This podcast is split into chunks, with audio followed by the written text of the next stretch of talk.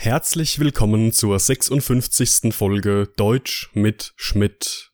Alle Informationen zu meinem Podcast sowie ein tägliches Quiz findet ihr in meinem kostenlosen Telegram-Kanal.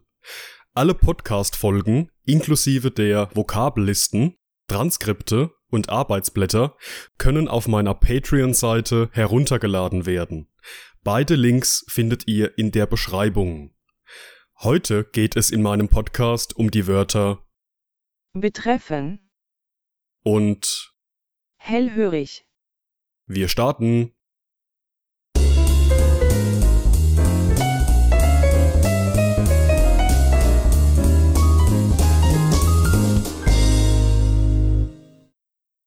Das erste Wort für heute lautet betreffen. Betreffen Diese neue Regelung betrifft in erster Linie die mittelständischen Unternehmen.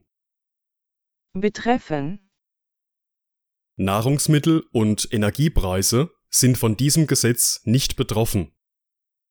betreffen Die Nachricht, dass seine Mutter bei einem Unfall verstarb, machte ihn sehr betroffen. betreffen Wenden Sie sich mit Ihrer Beschwerde bitte an die betreffende Abteilung. betreffen Betreffen ist ein Verb, das in drei verschiedenen Situationen verwendet werden kann. Im ersten Beispielsatz geht es darum, dass eine bestimmte Regelung in erster Linie die mittelständischen Unternehmen betreffen wird. Das bedeutet, dass diese neue Regelung vorwiegend diese Unternehmen angeht, berührt und in Zusammenhang mit diesen steht. Nahrungsmittel und Energiepreise sind von diesem Gesetz nicht betroffen, lautet der zweite Beispielsatz, in dem das Verb betreffen die gleiche Bedeutung hat, allerdings im negativen Sinne. Die Nahrungsmittelpreise sowie die Energiepreise stehen hier also in keinem Zusammenhang mit diesem Gesetz. Es hat also keinerlei Auswirkungen auf die Preisgestaltung dieser beiden Sparten. In unserem dritten Beispiel geht es darum, dass die traurige Nachricht, dass seine Mutter bei einem Unfall gestorben ist, ihn sehr betroffen machte.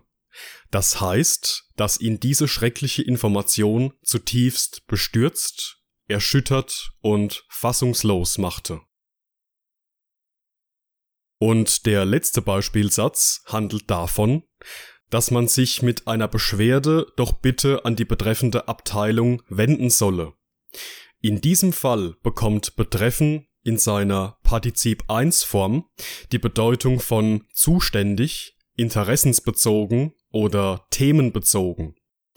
Es gibt hier also Auskunft darüber, welche Abteilung für diese spezielle Situation zuständig und verantwortlich ist.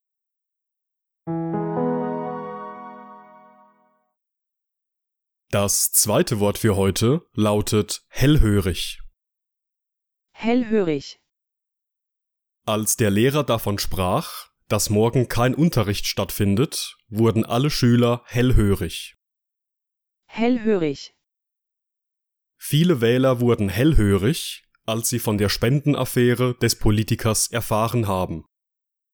hellhörig Unser Haus ist so hellhörig, dass die Nachbarn beim leisesten Geräusch die Polizei rufen. hellhörig In einer Bewertung konnte man lesen, dass das Hotel eintöniges Frühstück anbietet und die Zimmer sehr hellhörig sind. hellhörig Hellhörig ist ein Adjektiv, das in zwei verschiedenen Bedeutungen verwendet werden kann. Als der Lehrer davon sprach, dass morgen kein Unterricht stattfindet, wurden alle Schüler hellhörig, lautet der erste Beispielsatz des Adjektivs hellhörig. Hier bedeutet es, dass erst nachdem der Lehrer diese für die Schüler wichtige Information verkündete, aufmerksam geworden sind. Der zweite Beispielsatz handelt von Wählern, die hellhörig geworden sind, als sie von der Spendenaffäre des Politikers erfahren haben. Das heißt, dass viele Wähler durch diesen Vorfall aufmerksam oder aus ihrem Schlaf aufgeweckt wurden und dem besagten Politiker nun kritisch und skeptisch gegenüberstehen. Unser drittes Beispiel handelt von einem Haus, das so hellhörig ist, dass die Nachbarn beim geringsten Geräusch sofort die Polizei alarmieren.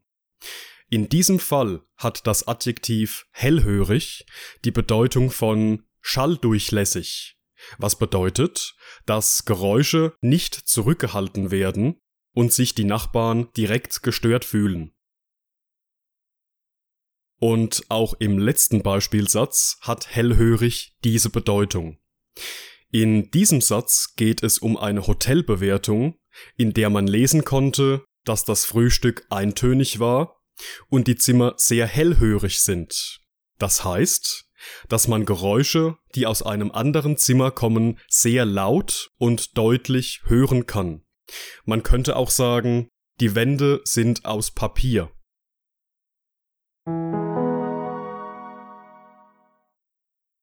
Und das war's mit der heutigen Folge. Ich bedanke mich wie immer fürs Zuhören. In diesem Sinne, bis zum nächsten Mal.